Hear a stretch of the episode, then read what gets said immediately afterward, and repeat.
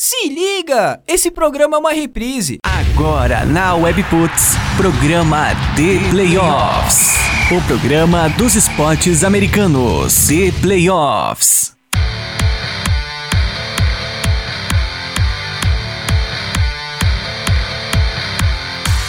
Webputs, uma rádio nada normal. Muito boa noite, o The Playoffs na WP tá no ar.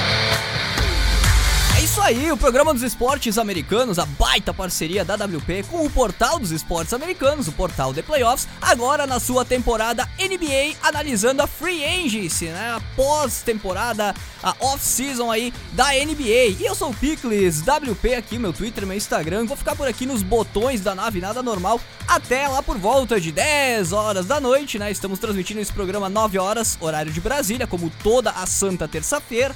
E a gente vai falando durante essa horinha aqui na WP, muito NBA e muito esporte americano para vocês. Participa do programa, manda teu recado, tua pergunta, teu alô pros canais interativos da WP e do programa, né? Arroba Rádio Webputs lá no Twitter. Pode seguir a gente também lá no Instagram, já aproveita, né? Já que tá nas redes, segue a gente no Instagram. Curte a nossa fanpage lá no Facebook, né? facebook.com barra Rádio Webputs. E claro, te inscreve no nosso canal no YouTube. Ricardo, tomei a liberdade de fazer uma live aqui, viu? Estamos no YouTube da WP, Webputs TV, ao vivo nesse, nessa transmissão desse programa 97. Canais aí para te participar do programa, mandar tua mensagem, tua pergunta lá pro FAQ The Playoffs, melhor de 30, né? Hashtag The Playoffs na WP no Twitter ou mandando mensagem no grupo de NBA ou nos grupos, na melhor, né? Nos grupos de NBA do, do The Playoffs lá no WhatsApp. É o 11, o DDD 11 9 8383 0080. Equipe de Playoffs, mesa cheia hoje. Que maravilha! Estamos ao vivo. Boa noite. Boa noite, Pix. Estamos no ar com mais um programa do The Playoffs na Webputs. Pois é, mesa cheia, acho que pela primeira vez na temporada de NBA, né, Pix? Maravilha. A gente vem tentando aí, é. sempre alguém arruma uma desculpa. Aí hoje, que por acaso é feriado aqui em São Paulo, todo mundo veio. Não tem desculpa hoje.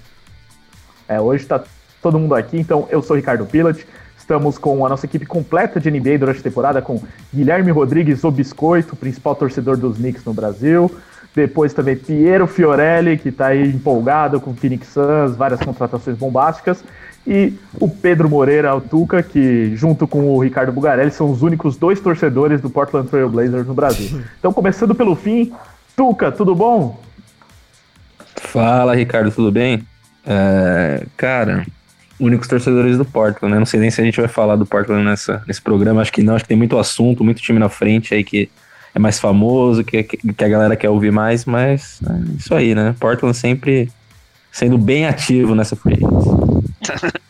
É, por, por, isso que eu já citei o Portland no começo, né? Pra pelo menos a gente citar o nome, né? Não deixar passar. E aí, quem sabe, né, no decorrer do programa surge alguma, alguma coisa para falar dos Blazers que não se movimentaram muito, mas enfim, é o atual vice-campeão do Oeste, né? Temos também então Piero Fiorelli, que disse que está com a garganta meio ruim, mas está pronto aí para falar muito de free agents, Piero. Opa, beleza, Ricardo, o Guilherme, o Tuca e também o Pix. Vamos lá, vamos falar um pouquinho de NBA, tem bastante assunto, por mais que basicamente todos os principais jogadores free agents já têm os seus novos destinos, agora é fazer um balanço né, de tudo que aconteceu. Isso aí, para fechar, Guilherme Rodrigues, o biscoito, que não para de falar a palavra Knicks fora do ar, mas hoje não vai ter muito que falar dos Knicks, tá? Só no comecinho, depois a gente muda de assunto. Eu sei que você vai ficar um pouco triste, o biscoito. Mas é, a gente fala bastante da terceira estrela dos Lakers, tem vários assuntos aí para falar. Demarcus Cousins chegou, né? Tô feliz aí com, com o Lakers. Finalmente tem três jogadores de calibre All-Star. Então tamo tranquilo quanto a isso. E vamos, vamos discutir aí no programa todas essas movimentações que foram muitas e até algumas surpreendentes. E que continuam, né? Inclusive durante o dia, algumas outras aí. Estão falando que o Westbrook ainda pode ser trocado, que seria o, o grande movimento para fechar aí o, a Free Agents. É, mas vamos falar do que já aconteceu. A ideia é fazer um programa de vencedores e perdedores da Free Agency até agora. São mais ou menos 10 dias, né? 10 dias em ponto, na verdade, de, de Free Agents. E praticamente tudo que já tinha de melhor saiu, já foi é, já foi distribuído entre as franquias. Então, pouca coisa pode mudar daqui para frente. Por isso que a gente já vai fazer uma análise geral de quem conseguiu cumprir os seus objetivos e de quem decepcionou a sua torcida até aqui. É, antes, só deixando aqueles recados, né? Pedindo para que você interaja com a gente nas redes sociais usando a hashtag ThePlayoffs na WP ou mandando a sua pergunta direto para o ThePlayoffsBR. Estaremos de olho lá no Twitter, Facebook, Instagram. Você também pode participar enviando uma mensagem para o WhatsApp 11 983830080. Nesse número você manda tanto a sua pergunta, como também pode pedir para participar de um dos grupos do The Playoffs grupos de esportes americanos em geral. Então temos de NBA, mas temos também de NFL, de NHL, de MLB, que inclusive agora está rolando, nesse exato momento, rolando o All-Star Game da, da Major League Baseball. Então, você que gosta de todos os esportes americanos, entre em contato e pede para entrar nos grupos que a gente te adiciona. E fica também a mensagem para que você nos siga nos nossos canais de podcasts. Estamos no Spotify, no SoundCloud, no iTunes, Google Podcasts também. Então, além do programa ao vivo toda terça-feira aqui na Webputs, você também pode ouvir a reprise às quartas-feiras em versão podcast e também o USA na Rede, que é o outro podcast, que é, esse sim é o podcast oficial do The Playoffs. Toda sexta-feira, Piero tá lá direto. Inclusive, o Piero trabalhou em plantão nesse final de semana, né, Piero? Para falar do Kawhi Leonard nos Clippers. Do, pois é, cara. É, gravamos no sábado, eu e o Miguel. Foi rapidinho, né? Porque não, a gente não tinha muito tempo para gravar, mas fizemos ali um pocket 25 minutos mais ou menos falando da troca e do Paul George e também da negociação do Kawhi. Foi bem legal. Isso aí, então fica o convite para você, além do, do The Playoffs na WP, ouça também o SC na Rede, que nas últimas semanas está falando mais de NFL, mas em algumas ocasiões, como nessa daí, o pessoal falou de NBA, então você que quer ouvir tudo sobre Kawhi Leonard e Paul George nos Clippers, a rivalidade entre Lakers e Clippers, vai lá no nosso programa USA na Rede 130, tem essa edição falando da contratação do Kawhi e do Paul George. Aqui a gente vai falar um pouquinho disso também, mas não é o foco principal do programa. Aqui a gente vai falar de tudo no geral, né? Então, incluindo o Clippers, é um dos assuntos. É, vamos começar já falando sobre isso, porque assim, antes do programa, eu reuni aqui o pessoal, né, os nossos comentaristas, e a gente fez uma lista dos times que são considerados aqui entre nós os vencedores e os perdedores da Free Agent. Então cada um tem seu critério, né, para dizer o que é um vencedor e o que é um perdedor. Mas no geral é, nesse caso aqui, né, pensando nos objetivos que o time tinha, o que conseguiu e o que acabou virando essa, essa esse mercado de cada equipe. Então assim, os vencedores unânimes. Vou começar falando deles. Los Angeles Clippers, já citado aqui, que de última hora, assim, no, os Clippers tinham tudo até para entrar nesse no hall dos perdedores, porque era um time também com espaço salarial e tudo mais e que não tinha contratado ninguém de repente, de uma vez só consegue o Kawhi Leonard, que era o grande objetivo, e o Paul George, que virou um objetivo depois que o Kawhi falou que ele só iria para lá se o Paul George fosse junto. Então, e o outro é o Brooklyn Nets. Então, começando pelos Clippers, é, vamos lá, Piero, Los Angeles Clippers, com essa, já que você falou, já tá por dentro do assunto porque fez podcast no final de semana, é, por que os Clippers são vencedores com essa estruturação que fez, né, de pegar dois craques e, de, e pelo elenco que já tem, né? Explica para o nosso ouvinte. É, porque era justamente o objetivo dos Clippers, né? Os Clippers abriram espaço salarial e construíram um núcleo de apoio e juntou muitos ativos justamente para você poder ser agressivo na off-season e também conseguir atrair bons free agents. É, e foi assim, atraiu o Kawhi a partir desse espaço criado salarial e com os seus ativos que, que você tinha colecionado ali, o Jerry West mandou para Oklahoma e conseguiu trazer o Paul George. Então, é, antes de falar qualquer coisa de dentro de quadra e como esse time vai jogar, é, é, fato que eles conseguiram cumprir o objetivo, que era fazer com que aquele time que chegou nos playoffs, é, mas que tinha um objetivo maior, é, conseguisse ser realmente efetivo na free agency. Então, por isso eu entendo o Clippers como um dos grandes vencedores, se não o maior vencedor, porque saiu com as principais peças e com o melhor jogador da free agency, que é o Kawhi Leonard.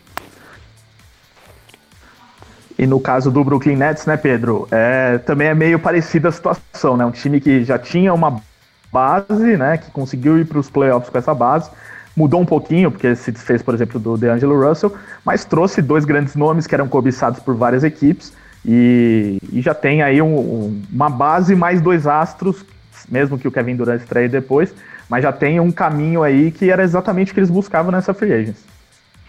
Acho que sim, Ricardo. Acho que depois do Clippers, eu concordo com o, com o Piero como grande vencedor dessa free agency, eu coloco o Nets como o segundo grande é, destaque da free agency em termo positivo, assim. É um time que já vem trabalhando bem ao longo dos últimos anos, depois daquelas, daquelas movimentações é, com o Boston, né, que trouxe Paul Pierce, trouxe Kevin Garnett e também o Deron Williams na época, que, que chegou também, que estava lá já. Uh, eu acho que uh, o Nets fez muito bem, assim. Uh, nos últimos anos consegui manter Kyrie Levert, Spencer Jowind, esses achados, o próprio Jarrett Allen, que vem fazendo um bom, bom trabalho nos no último ano, fez uma boa temporada, eu acho que tem um potencial muito grande dentro do garrafão. E aí chegar com Kevin Durant, Kyrie Irving, coisa que já estava ali provavelmente arquitetada já faz algum tempo, e ainda de quebra o DeAndre Jordan, até por causa do Jarrett Allen já está fazendo um bom trabalho, acho que o DeAndre Jordan seria um, um bom cara para fazer, desenvolver o Allen, né, e servir ali para um revezamento dentro do garrafão. É, e outros bons jogadores que chegaram, o próprio Garrett o Wilson Chandler, caras que vieram com contratos, é, contratos é, pequenos até, digamos assim. Né? Wilson Chandler por, por um ano, 2 milhões. Uh, além, além deles, perdeu o Carroll. É, é uma perda até um certo ponto sentido, mas frente ao que veio é, nessa, nessa off-season, acho que está tá bem, bem positivo. É, e ainda destacaria o, o né, que é o, o calor que está indo para o seu segundo ano, que fez uma temporada de calor muito boa também. Então as perdas foram muito pouco significativas. Claro que perder o Russell é, não é legal, o time estava bem encaixado com ele, mas frente ao que vem por aí, eu acho que o ganho foi muito grande. Assim. E Biscoito, para arrematar aí, qual dos dois você acha que deu melhor nesse caso aí, Nets ou Clippers, pra gente eleger o grande vencedor? Cara, eu acho. É difícil essa, hein? Mas eu creio que seja o Nets, porque eu acho que o Nets agora é um time. Realmente. O Clippers, ele tá no bolo dos times do Oeste que virão disputar o, o título da conferência, sem dúvida nenhuma. Mas o Nets foi uma vitória meio, meio que moral, assim, porque nunca o Nets era um time citado para os free agents irem para lá. Mas, a, mas agora eles conseguiram arrematar Kevin Durant e, e Kyrie Irving. Acho que foi muito simbólico, principalmente uma cidade que, como Nova York, que é, também foi, foi a vitória dos times teoricamente pequenos. Né? Tanto o Lakers quanto o Knicks não conseguiram arrebatar nenhum grande free agent. E o, o Clippers e o Nets que pegaram os peixes grandes do mercado. Então, acho que foi, foi interessante para esses dois times. Acho o Nets um pouco mais mais na frente, porque além de, de conseguir os dois, eles conseguiram fazer os dois aceitarem um pouquinho a menos que o, que o máximo, abrir a mão de um pouquinho para dar uma grana pro DeAndre Jordan, que também é, um, é um ótimo, uma ótima adição. Então acho que o, o Nets, por todo esse simbolismo de, de conseguir ganhar free agents, de, de conseguir pegar o Kevin Durant, que era um cara que ninguém. Ele mal foi citado no Nets durante todo todo, todas as especulações. Ele foi para 500 times, menos para o Nets. Então acho que foi por esse simbolismo no Nets, de toda a reconstrução que eles passaram, de ser o time que foi piada da NBA por muito tempo, muito tempo mesmo, naquela troca lá do Paul Pierce, Kevin Garnett, que, acabou não dando certo, do péssimo contrato que eles deram pro, pro Deron Williams, que ainda tem a stretch provision até hoje, que, que eles pagam salário pro, pro Deron Williams. Então acho que por todo, tudo isso que eles passaram, de conseguir depois se organizar, é, falar, cara, a gente é um time que não. Eles sabiam que eles não iam atrair grandes free agents na, nos momentos que eles estavam, então eles aceitaram pegar um monte de contrato ruim de jogadores tipo Mosgov, esses caras, se encheram de escolhas de draft, se encheram de jogadores que poderiam ser bons, como o D'Angelo Russell acabou se tornando um, um ótimo jogador lá. Então acho que por todo essa, esse simbolismo do Nets ter mostrado profissionalismo de falar, beleza, a gente não vai conseguir free agent, a gente não vai conseguir draft, então a gente precisa se profissionalizar. Eles conseguiram chegar nos playoffs, que foi muito simbólico, e agora trair Kevin Durant e Kyrie Irving aceitando menos do que o máximo para pegar o DeAndre Jordan junto, acho que foi a grande vitória da franquia, assim, se bobear em toda a sua história, que eu acho que nunca eles reuniram tanto, tanto talento quanto eles conseguiram reunir agora. Pedro e Piero concordam ou acham que, por exemplo, o Duran, por ele só jogar daqui a um ano, não dá. É, acaba perdendo um pouco de peso em relação aos Clippers já terem um time para agora? É, eu acho que é, são escolhas, né? O Duran todo mundo sabia como que ele provavelmente vai perder a temporada inteira, né? Próxima, ainda que não confirmada, mas provavelmente. Mas é, a certo ponto um risco, né? Eles querem a longo prazo, né? Ter o Duran você tem que ter. Se você tem a chance e consegue persuadi-lo a chegar pro seu time, eu acho que você tem que assinar. E eu acho que já para hoje o Nets tem condição de brigar ali, como foi na, na, na temporada passada. Uh, mas eu acho que o, o, o tiro deles é para a volta do Duran, para aí sim brigar realmente por um título de conferência. Nesse momento, próxima temporada, não. Mas o Clippers, sim, é, imediatamente vence o Nets nesse sentido, mas eu acho que em termos, pelo, pelo que o Biscoito falou, eu acho que é, acho que é, é isso mesmo, assim, é uma vitória para a franquia, porque eu acho que realmente foi o maior movimento deles, mais certeiro da história dos caras. Então, imediatamente o Clippers sai na frente porque tem dois, as duas estrelas prontas, né? Mas o Nets com, com Duran Irving e o DeAndre Jordan nesse movimento, eu acho que pô, saiu como um dos grandes vencedores, mesmo ju juntamente com o Clippers. É, e como não precisou fazer troca, o, Clipper, o Clippers, o Nets conseguiu manter quase todo o núcleo de apoio. Principalmente os relevantes, né? Spencer Dinwiddie, Caris Laver, Joe Harris, é, até os jovens, né? Jarrett Allen, o Kuruks, é, então todos os, os europeus também que estão lá. Então ficou um elenco muito forte, assim. Eu acho que o Nets, ele acaba talvez sendo o principal vencedor, assim, olhando por um todo, porque não perdeu ativos e conseguiu atrair duas estrelas via free agents, tanto Kevin Durant como Kyrie Irving, assim. Foi um movimento de mestre e dois jogadores que estavam cotados durante toda a off-season para ir para os Knicks. Então acaba sendo sim o principal vencedor, tirando o Phoenix Suns, que conseguiu o Steve Nash espanhol, Acho que o Clippers, o, o, o, Brooklyn Nets é o grande vencedor. O Uber é o jogador mais bonito da NBA. Eu ouvi uma risada. Nossa, é louco. Tá louco? Mais bonito? Exato. De longe, de longe. O Didi é mais bonito. E o RJ Barrett, tá esquecendo? Nossa. Aí, cara, depois você não quer que eu te zoe. Quer falar Pô, do Knicks aí. É verdade. É, e, e, assim, se o Duran fosse jogar essa temporada, acho que muita gente colocaria esses dois times como os principais favoritos até chegar na final da NBA né, esse ano. Mas como ele ainda não joga, o leste está bem aberto e os Clippers, até nas casas de apostas, hoje eles lideram a, a, a, o favoritismo entre todos os times da NBA ao título. Né? Então, realmente, você vê como os Clippers trabalharam de uma maneira que tornou o time um real candidato ao título, por isso que eles são vencedores. A gente, nessa lista de vencedores, a gente tentou colocar três é, vencedores e perdedores. O terceiro vencedor a gente não conseguiu definir um único. Então, é, é, porque, assim, esses dois Clippers e Nets, acho que eles ficaram muito acima dos outros no trabalho deles, porque eles conseguiram de uma vez dois grandes astros cada um e, e já tinham um elenco bom o bastante para transformar esses times em favoritos ao título. Agora, algumas menções honrosas que foram citadas aqui, por exemplo, Utah Jazz, é um time que teve tantas adições brilhantes, mas teve um, uma em especial que eu queria que vocês falassem, que é o Mike Conley, que, assim, o Jazz com a base que já tinha, que para muitos já era uma base que poderia ter sucesso nos playoffs no ano passado e não teve.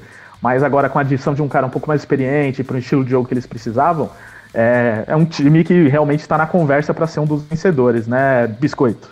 Cara, então, é, eu acho que o, o Jazz é o time que pode ser o próximo Raptors, assim. É, eles podem ser um time que, teoricamente, não é o melhor, como o Raptors não era o melhor time da NBA na temporada passada, e mesmo assim ganhar. Por que eu acho isso? Porque eles precisavam fazer. Ele, ele, os jogadores que eles substituíram basicamente, eles não. Eles pegaram jogadores como o Bogdanovich e o Mike Conley, né, que foram as principais adições do time. Eles vão substituir o Rubio e aí o terceiro jogador, o Ala era meio incerto quem era. O, o Demar. O, perdão, o. Como chama aquele cara que deu certo? Jay Crowder. Jay Isso, Crowder. Jay Crowder, é. é. O Jay Crowder, ele, ele jogava também, então são, o, o, o Jazz precisava basicamente de caras que acertassem bola de três e fossem playmakers. O, ele conseguiu fazer isso muito bem. O Mike Conley é um dos caras que melhor arma jogada na NBA, assim. E ele é um jogador muito experiente, defende muito bem. Então, basicamente, é um cara que vai ter o mesmo papel do Rubio, vai ter as mesmas oportunidades que o Rubio teve. O Rubio tinha muito arremesso livre. E vai matar. Porque o Mike Conley é muito melhor que o, que o Rick Rubio.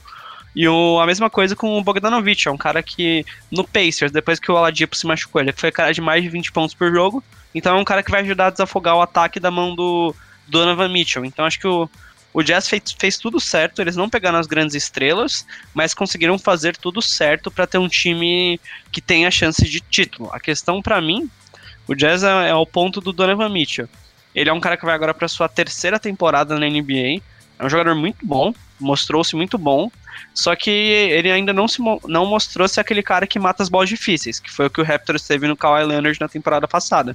Acho que a chave para o desenvolvimento do Jazz, se eles vão ser um candidato a título ou não, é o, o Donovan Mitchell. Como também, por exemplo, foi algo que a gente viu com o Bucks dessa temporada, que o, apesar deles terem sido o melhor time da temporada regular, chegou nos playoffs, numa série contra o Raptors, por exemplo, o Antetokounmpo não conseguiu fazer as bolas difíceis. Apesar do Antetokounmpo ter sido o MVP da temporada, ele ainda é um cara mais novo, ele precisa, ele não tem aquele arremesso difícil que ele dá na cara de alguém, porque ele costuma pular por cima dos adversários toda hora. Então ele ele precisa amadurecer nesse ponto e eu acho que é o mesmo ponto do Donovan Mitchell. O Donovan Mitchell precisa ser o cara das bolas difíceis pro, pro Jazz realmente ser um time candidato a título. Hoje, o Jazz é um time que tá ali entre os. Eu considero o Jazz um time que pode realmente, por exemplo, fazer o que o Denver Nuggets fez na temporada passada. De super, surpreendeu muito no, na temporada regular, mas de repente nos playoffs sofre, sofre muito. Eu acho que o Jazz nesse momento tá nesse patamar. Eu posso estar completamente errado também. Não sei se o, se o pessoal concorda, mas eu vejo o Jazz como um time que pode realmente surpreender a temporada que vem e tudo isso passa pelo Donovan Mitchell. Eu acho que em teoria os, é, então, os, é, o, em termos de nomes que chegaram, o saldo acho que foi bem positivo pro Jazz, né? Pensar que perdeu o Crowder, o Rubio, o Favors, assim, de caras que eram titulares, que jogam, tinham bastante minutos e ganhar. Bogdanovic e o Conley, que eram dois caras que eram as caras de suas franquias e, e bem como isso que a gente falou, né? Caras que conseguem pontuar e fazer o seu jogo, assim, conseguem criar ponto para você, para si mesmo e fazer os outros jogarem. E além disso, gostei das outras, das outras movimentações deles, outros pelo menos três jogadores que chegaram, que foi o Ed Davis, um cara que teve uma, é, uma boa temporada com o Nets, era um cara que era até certo ponto era razoavelmente cobiçado por alguns times, com, principalmente contenders, acho que é um cara que chegaria para ter alguns minutos na rotação. O Mudiay, que teve uma boa passagem pelo Knicks, o Jeff Green, que é um cara que, vindo do banco, pode contribuir em poucos minutos com alguns pontos também. É, então, acho que o balanço ali do, do que chegou, do que saiu e o que ficou, que é Gobert, Ingles e Mitchell, que eram os, os três titulares, eu acho que o saldo é totalmente positivo. Acho que o Biscoito pontuou bem. Acho que o, o pulo do gato do Jazz é o desenvolvimento do Mitchell também. O que falta talvez é um pouco mais de produção ali perto do garrafão, ofensivamente, que eu acho que não, não tem alguém ali muito capaz de fazer isso. Mas o perímetro tá, tá bem forte, bem fortalecido. É ver realmente como que vai desenvolver as coisas ao longo da temporada regular, como o Queen Snyder vai, vai encaixar todas essas peças aí, mas eu acho que a expectativa é bem boa de uma temporada melhor do que a passada, que já foi boa, né? Então, o Jazz tem tudo para ser um time que vai brigar pelo mando novamente. Claro que no Oeste, como a gente sabe, é, é um bolo de, muito, de times muito parelhos, né? Então, de repente você está brigando por terceiro, mas o oitavo, o nono está muito perto de você. Mas é, eu acho que a expectativa é melhor do que do ano passado. Sim, sim, eu, eu gosto bastante do time do Jazz. Fala aí, fala aí. Não, pode complementar do Jazz, mas então já acrescentando, você foi o único que citou, depois o, o, Biscoito concordou com você, mas você colocou os Pelicans entre os vencedores. Então, fala do Jazz e fala porque você acha que os Pelicans também venceram nessa frente até agora. Sim, sim. É, eu, eu gosto bastante do Jazz, acho um time bem competente, assim, e sem mudar muito o jeito de jogar, basicamente, acho que eles vão continuar com com a mesma construção, a mesma maneira de jogar com jogadores melhores que eles tinham por lá. Então, o Bogdanovic e o Conley são duas ótimas adições para o time titular. E acho que é o time que deve brigar por mando de quadra no Oeste, até com certa tranquilidade ali, quarto, quarto lugar, terceiro lugar. É, eu gosto muito dos Pelicans porque era um time que fez um final de temporada melancólico, aquela coisa do Anthony Davis jogando só o primeiro tempo, um time sem esperança, aquela tristeza total. E acho que a partir da, da chegada do Zion, eles criaram esse tipo de confiança e conseguiram fazer ótimos negócios. Assim, é, a troca com o Lakers, dado o fato de que o, o Anthony Davis não queria ficar, foi boa. Eles conseguiram colocar bastante jogadores jovens dentro desse núcleo de time. Contrataram o J.J. Redick, que é tudo que você precisa para ter ao lado do Zion Williamson, né? Quer é ter um cara com essa capacidade de arremessar em movimento, é, que, que tem o J.J. Redick. Contrataram o Derek Favors. Contrataram o, o Nicolo Melli, vindo da Europa também, que é um ótimo stretch for também, para arremessar de três pontos. Fizeram um bom draft, um bom draft. Não, não é o meu draft favorito, mas fizeram um bom draft. Então eu gosto muito, assim, da, da forma como o Pelicans se colocou no mercado, fez boas contratações e vai ter um ótimo mix aí de juventude e experiência. Então é, é uma equipe que, que eu tô bastante curioso para ver jogar. É um dos times que eu mais vou assistir com certeza na próxima temporada. Ainda mais se a gente considerasse draft nesse pacote, né? Draft eles foram muito bem também. Então tem. Se bem que tem algumas ressalvas, mas no geral, um, um time bem forte do Pelicans. Agora aqui, a gente vai passar para lista de perdedores e depois a gente vai para uma lista de outros times para a gente tentar definir aqui. Porque assim, a lista de perdedores para alegria do biscoito tem apenas o New York Knicks.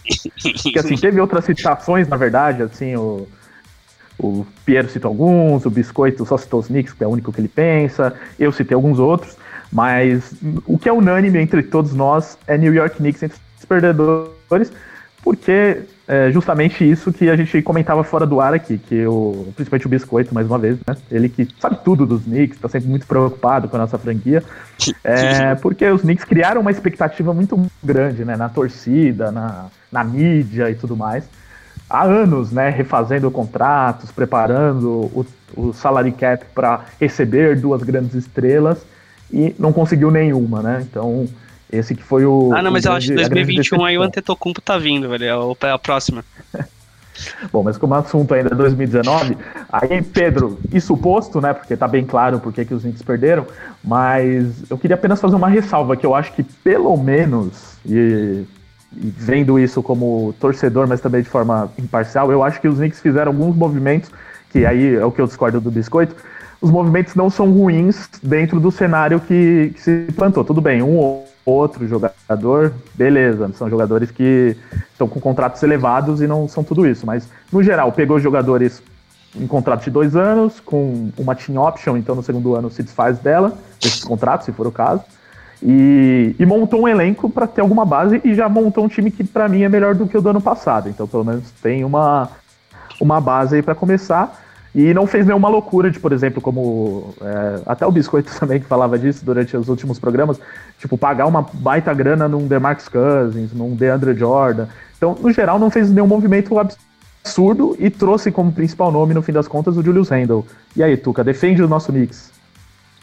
Eu achava que você ia começar com biscoito pra já ir com, com os pés na porta. Ah, não. Não, mas beleza. Biscoito eu não, não quero que fale nada aqui. Vai, vai finalizar com chave de ouro, né? Não, eu acho assim, dentro do- das condições, né, de não vamos ter ninguém, mano. Vamos ter estrela, não vai chegar.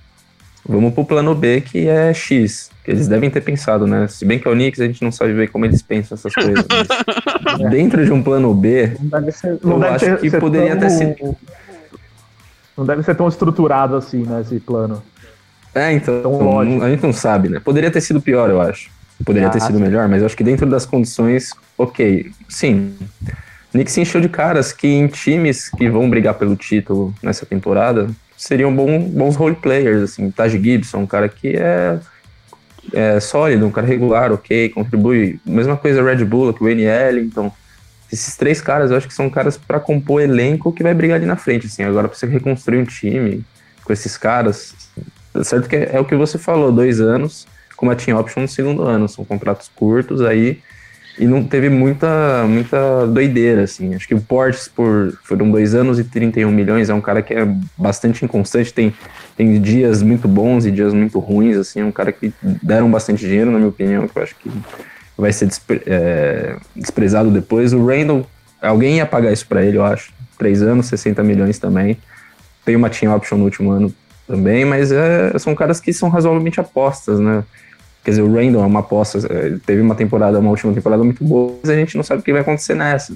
O Portes é um cara totalmente inconstante, ninguém sabe. O resto, eu acho que são caras que, para compor um elenco que realmente seria bom se fosse brigar ali por um título, um cara que vai jogar poucos minutos. Manteve, tem uma base, uma base jovem boa, né? O Robson, o Fryer, o Knox, são caras que eu acho que tem um, um futuro ok aí, dependendo de como vocês vão se desenvolver nessa temporada, a gente já vai ver alguma coisa. Mas o, o não sei nem falar o nome do cara. Niliquina. Niliquina? Niliquina? Nicotina? Né? Cara, o cara já não sei se vai virar alguma coisa mais. E o Dennis Smith Jr. Não vai, não vai. também não vai, né? Já perdeu, perdeu a esperança já. né? E tem o Dennis Jr. ali que tem um futurinho, né? Então acho que, cara, no frigir dos ovos esse plano B saiu ok. Mas tá longe de ser o que saiu como grande perdedor justamente por isso, cara. Era pra trazer pelo menos alguém. Mas ninguém quer jogar lá. E aí acaba pagando mais por caras, mais ou menos.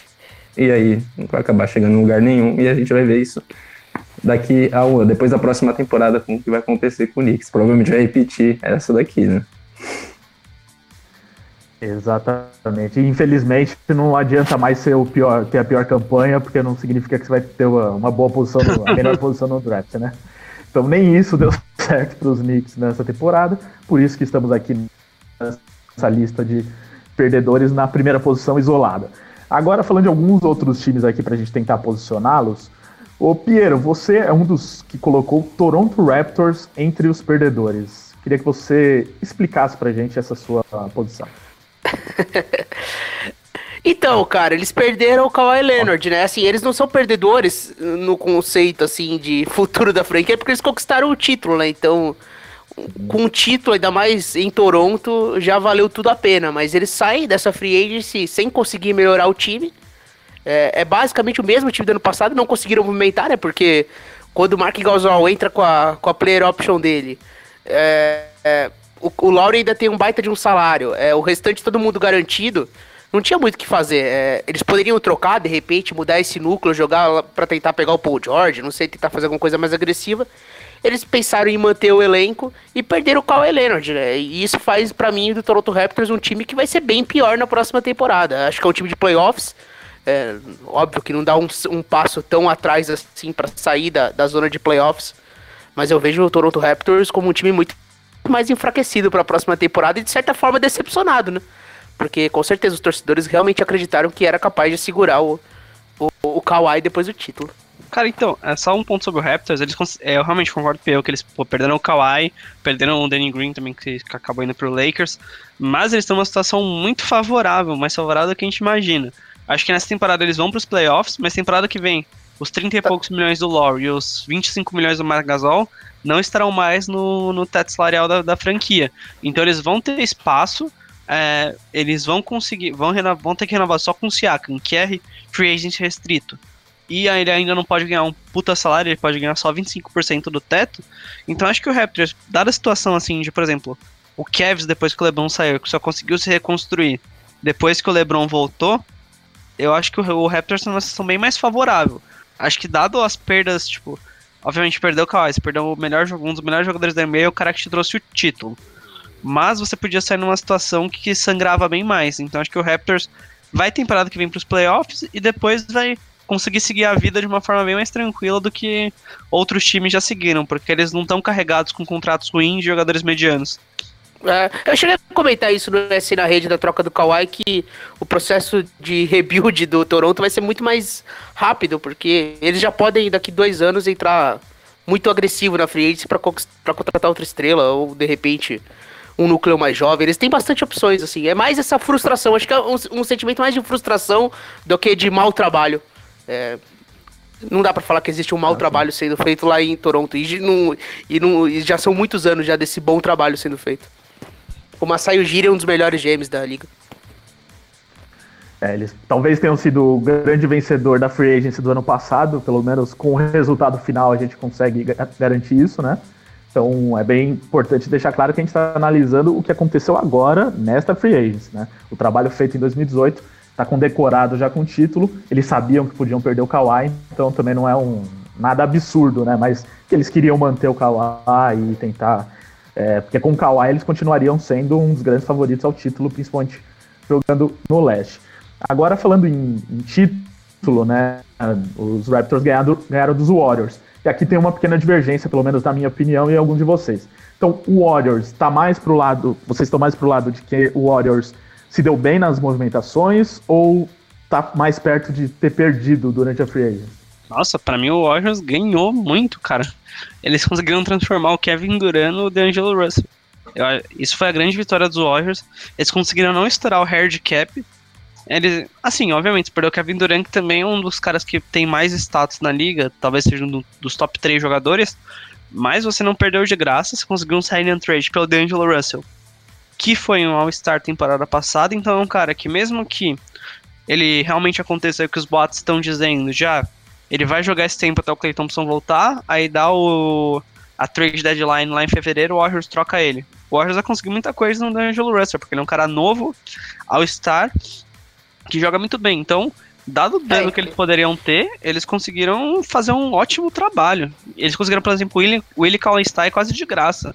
Foi muito bem. Concordo com meu amigo. Eu acho que dentre perdedor e ganhador, eu colocaria o Warriors como vencedor, cara. Porque dado a situação do Duran, e vai sair. Conseguiram renovar com o Luna, que é um cara que seria bastante é, cobiçado no mercado, um cara que tem um valor muito grande, acho que as franquias iriam atrás. O Luna é um ótimo jogador para uma, uma, rotação. Mesma coisa o Willie Stein, como o Biscoito falou, pelo, pelo preço que veio, é um cara bastante versátil. Uh, tá certo que precisa melhorar algumas coisas, mas dentro é um jogador que vai fazer uma diferença dentro do garrafão do Warriors. E conseguiu o Russell, acho que a maior vitória foi essa, né? Esse sign trade do Duran foi conseguir o Russell é exatamente como o Biscoito falou, que tem um, valor de mercado bastante alto o máximo do Thompson era uma coisa que fatalmente viria, né? Exatamente por causa da saída do Duran. Mas a, a outra, outra chegada do, do Burks é um cara que vem do banco, de repente pode contribuir. O que aconteceu com a perda do Cook, do Queen Cook, por exemplo, que foi pro Lakers, eu acho que o Burks é um cara que poderia cobrir essa pontuação, que é um cara que vinha jogando, o Cook entrando e pontuando. Uh, a perda do Igodala é uma, uma, uma, perda sentida, né? O núcleo que está sendo desfeito. A gente não está acostumado a ver esse time sem esse cara. Mas eu acho que no, no frigir dos ovos aí, é, com a perda do Duran e Godala, a chegada do Russell e renovação do e a chegada do Willie Cauley-Stein, no fim o Warriors eu colocaria como vencedor por uma margem não muito grande, como o Nets ou Clippers, mas vencedor dentro das possibilidades da Free Agents. É, eu tô com o pessoal aí também. Eu, eu gosto, assim, eu, eu tava bem pessimista com a Free Agents do Warriors. Eu não imaginava que eles iam conseguir o Looney pelo contrato que eles conseguiram. Eu jamais imaginaria que o Willie Cauley-Stein ia assinar um contrato de 4 milhões por dois anos. É bizarro, é quase o mínimo. É, o, o Willie Cauley-Stein, pra mim, era o cara que poderia ganhar muito dinheiro. A gente vê o contrato que o Kings deu pro Deadmon, e você olha o, o contrato que o Warriors deu pro Willie Cauley-Stein e fala, meu Deus, como eles conseguiram isso. É, então eles mantêm ali um bom nível na tábua, trouxeram um All-Star para repor uma saída que, para mim, tava dada aí durante toda a temporada, que era a saída do Duran. Eu gosto, assim. Não foi espetacular. O, provavelmente o Warriors vai ser um time pior na próxima temporada.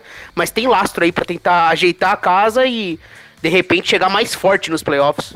Se é que isso é possível. Vamos ver. Eu nunca duvido dos Warriors. Acho, eu acho que eles fizeram bons movimentos dentro do que era possível. Vamos ver aí como os Warriors se saem dentro de quadra agora com todas essas mudanças. Aí pra gente falar de mais times aqui, Boston Celtics é outro time que divide opiniões em relação à vitória ou derrota, principalmente porque eles perderam Kyrie Irving, repuseram com Campbell Walker, que aí já começa o primeiro conflito. Se assim, o Irving acho que é incontestável que seja melhor que o Kemba, só que o Irving não estava encaixando lá no Celtics. E aí eles perdem também o Al Horford, né? E não tiveram uma reposição à altura, trouxeram o Ennis Cantor. Mas para vocês aí, tá mais para ruim ou mais para bom? Eu acho que o, a frente do Celtics foi ruim. Sinceramente, é. Primeiro que eles foram. Eles buscaram sempre trocar pelo Anthony Davis e não conseguiram. É, eles talvez tivessem condições de fazer uma proposta tão boa quanto a do Lakers, se envolvessem os jovens deles, mas o Anthony Davis acabou não querendo ir para lá. Então essa começou a, derrota do Celtics começou aí. E os movimentos da free agency mesmo não foram bons. O Horford é um cara que você é, que apesar de achar que o contrato que assinou com o Sixers foi meio caro, é um cara que o Celtics precisava manter, tinha pretensão de, de continuar sendo contender. Eu acho que agora, com, com o Kemba Walker, apesar dele ser um bom jogador, ele não é do nível do Irving ainda. Ele conseguiu, acho que ele conseguiu uma temporada spotlight, assim, que ele deu, uma, deu um ponto, chegou num ponto alto e agora vai cair, mas ainda vai continuar sendo um bom jogador. Os meninos precisam evoluir, o Jason, o Jalen Brown e o Jason Tatum, e vamos ver o mistério do Hayward, né? Mas eu acho que o, que o Celtics foi mal nessa free agency porque eles pioraram o time e eles também eram um time que tinha esperança de brigar por título. Eu acho que com os momentos que eles fizeram, eles saem desse, desse patamar que eles estavam na temporada passada. Eu concordo com o Biscoito. É, acho que a perdas e ganhos aí o Celtics perdeu, né? Além do Irving, que é uma perda muito grande do Horford, acho que os dois principais jogadores saíram. O Rosier, que era o backup do Irving, saiu o Marcus Morris também, e o Baines já, já tinha ido pro Phoenix, né? E aí chega Kemba, Kemba por Irving, cara. Eu acho que a gente, acho que rola esperar para ver o que acontece, porque eu gosto muito do Kemba Walker, acho que ele seria um líder melhor. Claro que Boston e Charlotte são realidades totalmente diferentes, lógico, por isso eu acho que é, é bom esperar para ver, mas acho que o Kemba é um melhor líder que o Irving, um cara melhor de vestiário, um cara que jogou muita bola na temporada passada. Claro que pode ser o que o Biscoito falou, de ser, tipo, o cara atingiu o pico realmente, mas eu acho que é, é bom esperar essa temporada para realmente bater um martelo. Aí, chegadas de Canter, chegada do Canter, acho que é um, um cara que pô, na temporada passada foi muito bem por Portland, mas a gente sabe dos, é, dos defeitos do cara. Eu acho que não, não chega nem perto de um Al Horford, mas é um cara ok de garrafão. Então, pro Boston, eu acho que foi realmente isso. Piorou pelo tanto de gente que saiu, pelo tanto de gente que chegou, não, não equiparou. Os caras que ficaram, Tatum, Brown e Hayward, é, principalmente, são caras que a gente também vai precisar ver como que sai nessa temporada. O Tatum começou muito bem, mas já na temporada passada teve momentos muito maus. O Brown teve razoavelmente teve bons momentos também. E o Hayward é um mistério ainda também. Né? Vamos ver como que ele se sai nessa off-season em termos de recuperação de confiança, próprio físico dele. Porque pode ser um cara que foi dos tempos do jazz ainda, acho que não exatamente a mesma coisa, mas um cara que pode acrescentar muito mais do que ele, do que ele fez na temporada passada. E acho que bate, é, gira mais ou menos em torno disso, né? Tem os caras jovens ainda, como o Geleye, o, o próprio Marcos Smart é um cara que vem muito bem do banco, mas em termos de perdas e ganhos, eu acho que o time piorou e saiu muito mais gente boa do que acabou chegando. Ó, e de Lakers, eu queria que vocês falassem. Piero, que não falou agora de Celtics, fala de Lakers. Para você, aí eu deixo o biscoito pro final nessa, porque aí é clubista e tudo mais. Mas o Lakers é um desses que também tá nessa polêmica de foi bem, foi mal, porque no fim das contas, a, o último objetivo deles, que era ter essa terceira grande estrela, principalmente Kawhi Leonard, não conseguiram, né? Esperaram até o último minuto, perderam para um rival da cidade. Aí no dia que perderam eles, aí sim que montaram o elenco todo, né? Contrataram uns 6, 7 só no final de semana. Isso foi bom ou foi ruim na, sua visão? É, eles já tinham ali tudo, tudo apalavrado, né? Tanto que no próprio podcast do Danny Green ele tinha deixado bem claro, né? Que a escolha do Kawhi dependeria para onde ele iria, né? Então ele já tinha aquela promessa dos 30 milhões por dois anos lá em, nos Lakers. E só esperando o Kawhi assinar com outra equipe para ele poder assinar com os Lakers. É assim, cara, é, de certa forma pode falar aí decepção por ter perdido o Kawhi, com certeza. Mas acho que eles pelo menos montaram um núcleo que tem sentido, assim, que você vê na quadra. A gente pensa no, no LeBron James, um dos melhores passadores da NBA, um cara que atrai tanta marcação. Ver aquele elenco montado por ele no ano passado era uma coisa meio triste, assim caras que não sabem arremessar, jogadores que gostam de ter a bola na mão, é, pouco espaçamento de quadra, e, e, era um time meio triste, assim, quando a gente olhava. Lonzo Ball, Ingram, Lance Stephenson, o próprio Rajon Rondo que voltou, mas enfim. Acho que agora contrataram bons arremessadores, né? É, trouxe o Caldwell Pope de volta, trouxe Quinn Cook, Danny Green, é, o Every Bradley um dia soube arremessar, não sei se ele ainda sabe, mas um dia soube desaprendeu nos Pistons, mas no, no Boston, ele, num time bom, ele conseguia arremessar bem. Então, um time que faz sentido. E conseguiram ali um contrato tão barato pelo, pelo DeMarcus Cousins, que caso dê certo, pode ser um cara que vai mudar muito como a gente vai olhar para os Lakers. Então, acho que foi uma boa free agency. Pra mim, os Lakers, com certeza, muito mais do lado vencedor do que do lado perdedor. Talvez não tão vencedor assim, indiscutivelmente, no top 3, mas um vencedor da free agency. Posso falar antes do biscoito arrematar? Claro. Só para falar que eu concordo, cara. Eu só não gostei muito. Acho que é isso mesmo que o, que o, que o Piero falou. Dá para ver o time jogando, assim, né? As peças se encaixam melhor do, do, do que a gente vinha vindo nesses últimos tempos. E aí manter Kuzma, é, adicionar o, o Kentavious, o Bradley, Quinn Cook, Troy Daniels é um cara um bom arremessador de fora também. Jerry Dudley fez uma boa temporada com o Nets, é um cara que também um, um cara alto, que espaça a quadra, então tem bons arremessadores pela primeira vez em bom tempo. Eu só não gostei muito dessa volta do Rondo, que é um cara que, que perdeu um pouco de, de lugar dentro desse Lakers agora. O, pro, o problema é que na, o que sobrou da free era Raymond Felton, Jeremy Lin ou Rajon Rondo. Joga pro alto e é, vê o que, que tinha sobrado era isso. Aí, aí é melhor o Rondo. Vai, né? vai de Fofelton mesmo. Não, mas é, ainda bem que foi de... eu acho que. Danny Green acho que também saiu um contrato caro, mas sim, frente ao que ele fez na última temporada, ok, mas o resto foi foram bastante barbado, assim, o Cousins um contrato muito muito baixo, acho que foi uma aposta certeira, assim, mais que ele tenha esses problemas da volta da lesão, não fez uma temporada muito boa, mas pelo preço realmente é uma aposta muito válida, gostei bastante. Beleza, chegou a minha vez? Biscoito, pode fechar aí sobre Lakers, agora é sua vez. Ah, então, acho que eu tô bem na linha com, com o Pierre e com o Tuca. Eu acho que o, o Lakers deu. Tinha grande, o grande objetivo de conseguir o Kawhi, não conseguiu. E dado isso, conseguiu fazer momentos bons. É. pegou o jogador, como o Pierro disse, o LeBron é um dos caras que mais, mais produz arremessos livres para jogadores. E o outro jogador que tem no elenco é o Anthony Davis, que também é um cara que dá a bola na mão dele as coisas acontecem. O Lakers tem dois desses caras, você não precisa mais de um jogador é, que, que arme jogadas, que consiga. Que dependa da bola na mão. Que, por exemplo, acho que foi essa, essa a intenção do Lakers em ficar com o Kuzma, ao invés de, por exemplo, o Brandon Ingram. O Ingram, apesar de ser um jogador muito melhor que o, que o Kuzma, ele depende mais da bola na mão do que o Kuzma. O Kuzma é um cara que consegue só finalizar a jogada sem, sem driblar muito. Então acho que o Lakers, é, dado isso, conseguiu fazer boas escolhas. É, também não fez contratos muito longos é, com jogadores, o, o, do Danny Green, que saiu caro, por exemplo. Mas vai pegar o finzinho ali do, do ápice dele, ele tá com 32 anos, que ele fez agora, então acho que ele, duas temporadas jogando pelo salário dele, talvez seja ok, não vai ficar tão caro lá no final, que, que eu acho que ele ainda vai estar tá, vai tá no rendimento dele. O Cadwell Pope foi um cara que conseguiu fazer algumas coisas boas ano passado, outras nem tanto.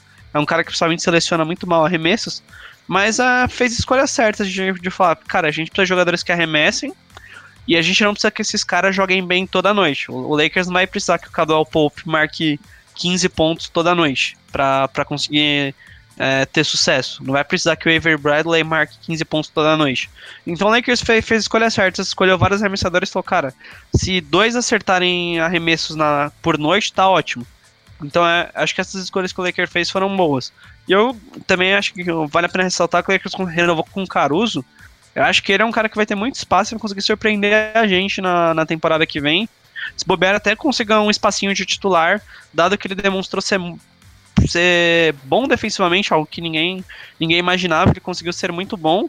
E ele é um dos caras que mais acertou wide open arremessos, é, que foram aquele, aqueles arremessos que, quando o cara tá completamente livre, tá, acho que tá mais de quatro passos dele, ele acertou bastante desses arremessos na temporada passada com bom aproveitamento, que é o que o Lakers precisa. Então acho que o Caruso, dentre as opções, ele foi até melhor que o Rum, porque ele é um cara que faz tudo que o Lakers precisa. Muito bem, o Caruso que vai ter que surpreender principalmente Thiago Passarelli, né? Nosso. Cara, eu vi um tweet do, do Caruso falando, falando. É, tipo, se o Caruso não tivesse a cara do seu professor de sexta série que mora com a mãe, você ia, você ia respeitar ele. Mas é que a, ele já é careca com 20 e poucos anos, assim, da, da baixa moral do cara. Teve um jogo do Caruso no final da temporada contra o Clippers que ele arrebentou, né? Foi naquela época que já tinha acabado ah, a temporada, acabado, mas ele fez um jogo, eu lembro, eu lembro desse jogo. Ele foi o único jogador além do LeBron que conseguiu um 35-5 temporada passada pelo Lakers. Ele jogou bem no final da temporada. O Caldwell Pope também jogou bem no final da temporada, foi o que garantiu o contrato dele esse ano. É, os Lakers jogaram em versão garbage time no final da temporada, mas o Caruso foi bem mesmo. É, pessoal, a gente tem ainda mais alguns times para falar, mas eu vou aproveitar o melhor de 30 no próximo bloco para incluir eles. Então agora a gente faz o intervalo musical aqui da Webputs. Na volta, então, mais alguns times e as perguntas da galera junto com o quadro Melhor de 30. Show de bola, então chamo vocês na sequência, gente. The Playoffs na WP, como disse o Ricardo. Vamos pro intervalinho musical aqui do programa. Hashtag The na WP lá no Twitter ou nas redes sociais em geral, né? Pra te participar, mandar tua mensagem. Ainda dá tempo de participar aí do melhor de 30 barra FAC The Playoffs, né? Ou também mandando mensagem nos grupos de NBA do The Playoffs no WhatsApp 11 98383 0080. A gente vai com Good Charlotte aqui nesse break musical do The Playoffs dessa terça-feira e voltamos na sequência. Não saiam daí.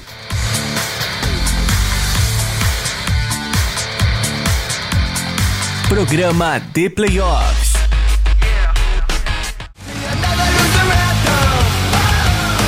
Isso aí, vamos com uma clássica aqui do Good Charlotte. Bons tempos, né? Bons tempos. The Anthem aqui no intervalo musical do The Playoffs na WP. Fica por aí que a gente já volta. Tá rolando The Playoffs na WP. E aí, colega?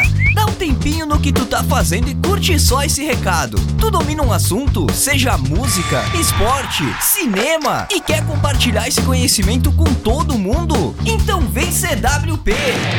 A gente quer você na nossa equipe Nada Normal para levar ainda mais conteúdos para ainda mais fones de ouvido. Ficou afim? Então entre em contato pelas nossas redes sociais, arroba Rádio ou pelo nosso WhatsApp 549-8124-1409 e vamos dominar o mundo. Vem ser diferente, vem CWP. Sabe aquela frase, quem não é visto não é lembrado? Ela vale pro rádio também. Quem não é ouvido não é lembrado. Seja ouvido, seja lembrado. Apresente a sua marca aqui na Webputs e conecte ela com o seu público. Seja um apoiador nada normal. Entre em contato pelas nossas redes sociais ou pelo e-mail rádio@webputs.com.br. Vem ser diferente, vem ser WP. Webputs. WP preparou mais uma pra ti que curte as clássicas, aquelas que fizeram a trilha sonora dos anos 2000. Todas as sextas, das 10 da manhã ao meio-dia, o Pique comanda o Putz Cassete. Duas horas com as músicas que marcaram a virada do milênio. Putz Cassete, com o Pique. Todas as sextas, a partir das 10 da manhã, só aqui, na Web Putz. Ô, gurizada, seria massa se tivesse um programa ao vivo que falasse dos eventos da região e das principais notícias da música, né? Putz, seria muito massa. Melhor ainda também se trouxesse dicas pra galera que tá começando e tocasse o som deles. Isso, podia até rolar umas entrevistas especiais com artistas e profissionais da cena também. Tá, peraí. Então vamos fazer um programa de rádio?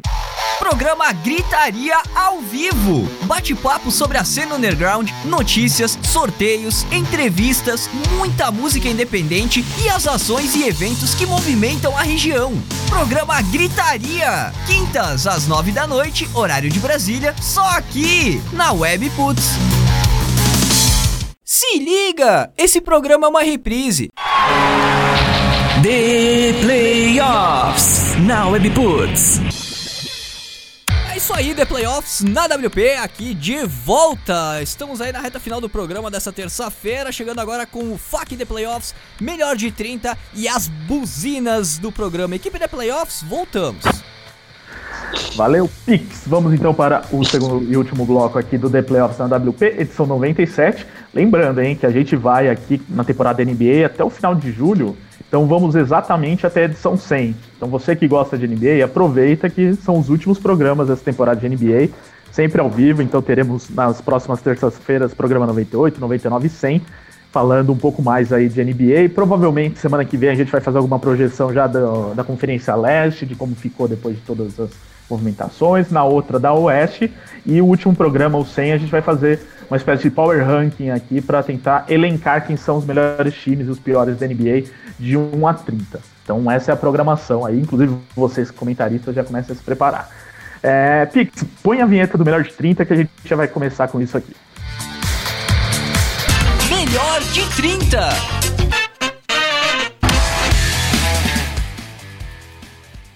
Muito bem, melhor de 30, né? Aquele momento em que cada um tem até 30 segundos para responder a alguma pergunta, caso contrário, leva uma buzina. E eu vou fazer assim: eu vou começar com três perguntas, na verdade, citando três times que eu queria ter falado no primeiro bloco e não falei. E aí, cada um de vocês é, vai ter 30 segundos para analisar. Depois, a gente vai colocar algumas das perguntas dos nossos ouvintes que chegaram nas redes sociais e no WhatsApp, e também com buzina. Mas em algum momento, acho que eu vou tirar, vou fazer que nem semana passada, Pix. Uma parte a gente coloca melhor de 30, outra parte sem buzina, né? Vamos ver. É, começando aqui com o Philadelphia 76ers, Guilherme Biscoito. Sixers, foram bem ou foram mal nas suas movimentações aí, considerando saída do Redick e do Butler, principalmente, né? Chegadas do Al Horford e também é, teve a, a, troca com o Heat, né? Então, por exemplo, veio o Josh Richardson. Enfim, o que, que você achou aí da free do, do Sixers? É, a free do Sixers, para mim, seguiu a mesma tendência da, da Celtics. Eles, assim, vão continuar sendo um time com condições de ganhar o título, só que eles perderam duas peças que eles não conseguiram substituir muito bem. O Josh Richardson não substituiu o Redick da mesma maneira, ou o Butler, e o Al Horford, assim, ele é um bom jogador, mas ficou caro, e ele não, não acrescenta muito ao time, apesar de ser muito bom. Então acho que eles não fizeram os movimentos certos. Aquela corridinha no final. Piero Fiorelli, eu queria que você falasse então do Miami Heat, já que ele foi citado aqui também por conta dessa troca com o, o Jimmy Butler, né, o Josh Richardson. E aí o Heat, que estava meio paradão, conseguiu trazer o Jimmy Butler, mas precisou fazer todo um movimento para isso, mandou o Ração Whiteside embora. No cômputo geral, foi bem o time de Miami? É, Se eu fosse maldoso, diria que o Russell Whiteside sair é reforço, né? Ainda É, mais pelo caso- contrato que. É. Eu gosto, cara, eu gosto porque eu tava com o cap tão travado e o Pat Riley ele tem essas coisas, essas magias aí pra conseguir esses negócios. né? Vai entender como eles conseguiram. Mas no fim eles conseguem um cara como o Jimmy Butler que queria um novo desafio, porque ele é assim, né? Ele é impaciente, arruma briga em todo lugar. Agora o novo desafio dele é o Hit. Eu acho que dentro do que era possível pro Hit, eu achei uma ótima off-season. Conseguiram uma estrela e pro time. Pedro Moreira, Otuca, está por aí? Fala, meu querido, meu agraciado. Ah, Opa, só para saber, né, se estava por aí mesmo. É, queria que você citasse aqui e comentasse em até 30 segundos o que você achou do Oklahoma City Thunder, que estava também meio devagar, pegando um outro jogador, mas aí participou do grande movimento até aqui da Free Agents, que foi essa troca com os Raptors, dando indícios de que vai para um rebuild, inclusive com o Westbrook também podendo ser trocado. É, o trabalho deles tem um sentido ou parece que foi meio desesperado e o negócio pode azedar lá de vez em OKC? Se quiser comentar em mais de que- 30 segundos também, à vontade, viu? Tá, não ficou. Pode deixar aí ficar à vontade. Eu acho que dentro do, do cenário acho que tá bem claro que o Thunder vem pro rebuild, né? Essas conversas com o Miami Heat que vem pipocando agora de troca pelo Westbrook. O problema é que eles estão bem engessados com esse, com esse cap aí, né? Por causa do Westbrook, Steven Adams, Dennis Schroeder, são caras que não estão ainda nesse último ano de contrato e tem bastante grana para receber. É, pegaram um monte de pique, né? Tem pi- pique de primeira rodada para dar com pau pra- pelos próximos anos, então acho que estão sinalizando claramente que vai para rebuild e eu acho que chegou a hora mesmo. Tentar trocar o Westbrook e picar os caras certos aí. Por enquanto eles estão fugindo da buzina aí, mas não é pra fugir, não. A gente quer um comentário robusto de 31, 32 segundos, então mantenham aí os comentários, tá? É, agora a gente vai aproveitar aqui com as perguntas que chegaram da nossa audiência, no, começando pelo canal no WhatsApp, né? Lembrando que você participa com a gente nos grupos de WhatsApp, mandando uma mensagem para 11 983830080. Manda mensagem para esse número que a gente te coloca nos grupos de NBA do The Playoffs. E aí, além de você mandar perguntas aqui pro programa, você também pode interagir com a galera, ficar o dia inteiro falando de NBA, discutindo aí a off-season dos Knicks, enfim. Biscoito mesmo, já pediu para entrar num desses grupos, ele fica o dia inteiro falando lá da, dos Knicks. É, então, Biscoito, voltando aqui para você, é, já que vou pegar esse gancho aí do, do Westbrook. Du- duas perguntas vieram sobre ele aqui. Uma do Gabriel Bernardo, de São Lourenço da Mata, Pernambuco, e outra do Rafael Moura, de Recife, também Pernambuco. É, o, o Rafael ele pergunta quais equipes estão interessadas em Westbrook. É verdade, né? O Rafael Moura He-Man. Então, um grande abraço aí pro He-Man, que tá na audiência, né? Grande goleador. É, quais equipes estão interessadas no Westbrook? Quem tem o melhor pacote? Para você, onde vocês acham que seria o melhor encaixe? E o Gabriel Bernardo, ele pergunta qual o valor para o Westbrook, Westbrook nessa possível trade. Então, um resumão aí, Biscoito. Qual o valor do Westbrook? Para onde ele pode ir? E o que, que o Thunder pode conseguir com ele? Cara, basicamente o Thunder quer contratos expirantes e escolhas de draft pelo Westbrook. Se vier algum jogador jovem, como veio o Shai Gilgeous Alexander na troca do, do do Paul George, tá ótimo. Então é, o Thunder decidiu montar esse rebuild e quer contratos expirantes e escolhas de draft. Eu acho que um, aí um destino bom pra ele ainda é meio difícil de enxergar, porque temos que ver como as configurações do ti- dos times vão ficar. Mas você vê, ele tinha mais pra falar, mas ele para, né? Pra, pra não levar buzina. Não sei que trauma é esse, assim, do, do, do frescos. Que isso, mano? O que, que é isso? Meu Vocês Deus amarelando aí com a buzina. É, realmente, isso é verdade mesmo. É... Mais perguntas aqui do WhatsApp. É... O Edmilson Soares, de Remanso Bahia, essa daqui vai pro Piero. Esse ano te- teremos a temporada mais equilibrada. Eu vou juntar com duas, porque duas são parecidas aqui. teremos a temporada mais equilibrada dos últimos 10 anos, por termos vários times no Oeste fortes e times favoritos também no Leste. Se o Westbrook for pro Leste, fica melhor ainda. Isso aqui o Edmilson falando. E o Lucas Felizbino, de São Paulo, que é torcedor dos Nets, sempre participa com a gente. Ele mandou semana passada uma pergunta parecida. Ele, ele reforçou agora. Se agora com o Kawhi é, escolhendo o seu destino, ficou ainda mais claro esse equilíbrio, porque agora são é, vários times com boas duplas de jogadores. Não, parece que não tem nenhum super time. O que você acha dessa questão do equilíbrio? É o maior equilíbrio dos últimos anos, Pierre? Olha, a gente acabou de sair de uma temporada tão legal, com um dos playoffs mais equilibrados da história. É, era fato que existia a sombra de Golden State Warriors podendo se juntar ali, todo mundo saudável e ganhar de forma tranquila. Não foi o que aconteceu. Então acho que vai ser um cenário parecido com o da temporada passada. É, é, é realmente uma temporada muito legal, porque são muitos favoritos. É, a coisa ficou bem dividida. Mas enxergo assim, ainda um oeste muito mais forte que o leste. Acho que essa coisa da primeira e segunda divisão que o Biscoito fala ficou mais fortalecida. Então é isso, acho que é.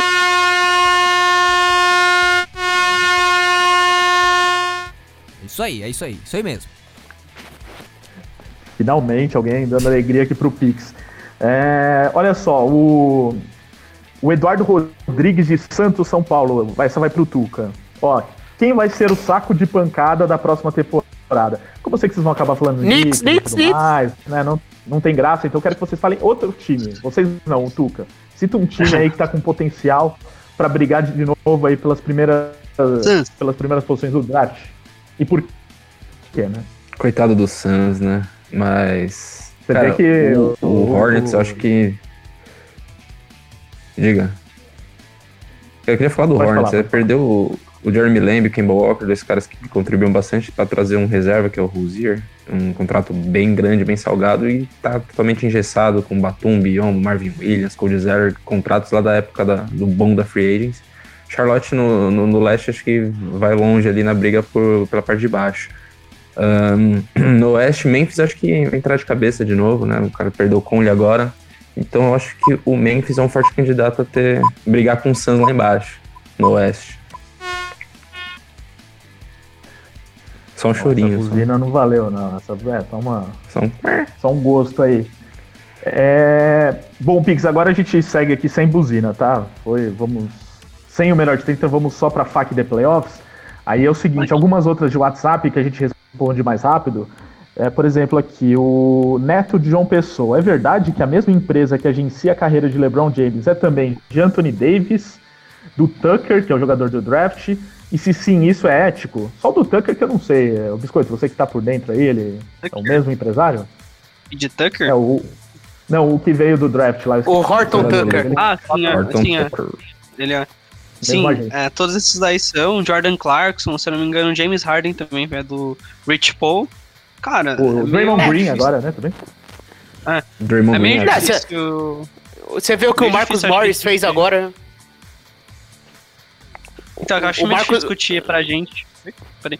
Opa.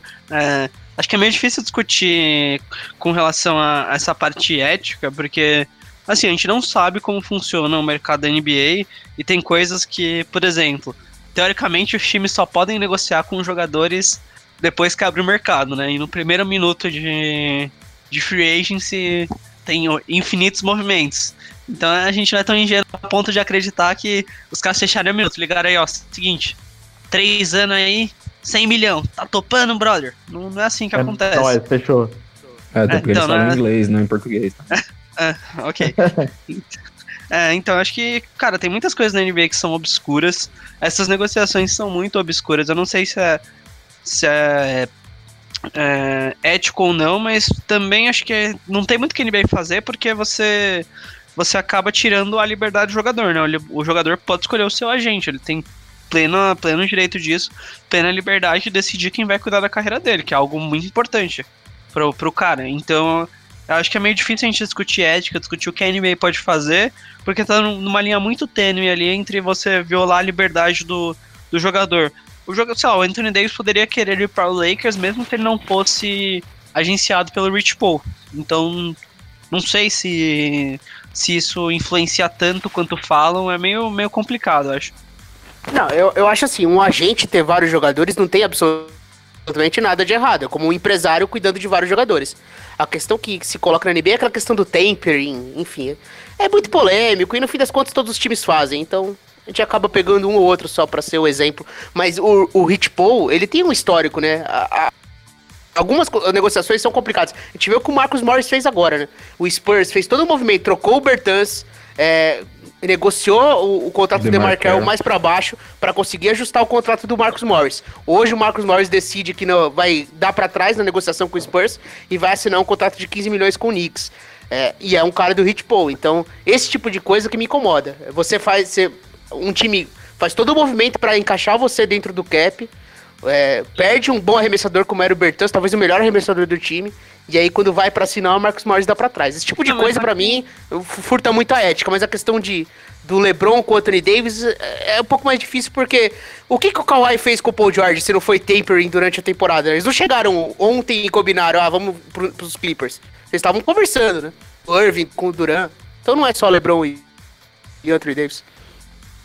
Eu só acho bem bizarro um cara do calibre do LeBron ter uma empresa, colocar um brother dele lá, que é o Rich Paul, tipo, um brother do cara. E aí fica essa safadeza aí. Claro que o que. É que é um caso diferente porque é do LeBron, né? É, É, mano, o cara tem uma empresa, tem um brother lá, que, pô, não sei esse que lá, é o problema. eu acho muito O bizarro. Liverpool mas também é tudo bem. safadeza, então, Tuca. Liverpool O LeBron- ganhou- LeBron vocês tem, soubessem, tem ficariam enojados, no Liverpool cara. ali. Não vai falar que o LeBron comprou a também. Ah, Tuca, parou. Se vocês. Ah, mano, o cara. tem- Não, beleza. Tudo bem. Só porque é do seu time. Bom, Se ele tivesse no. Kevs, era outra história.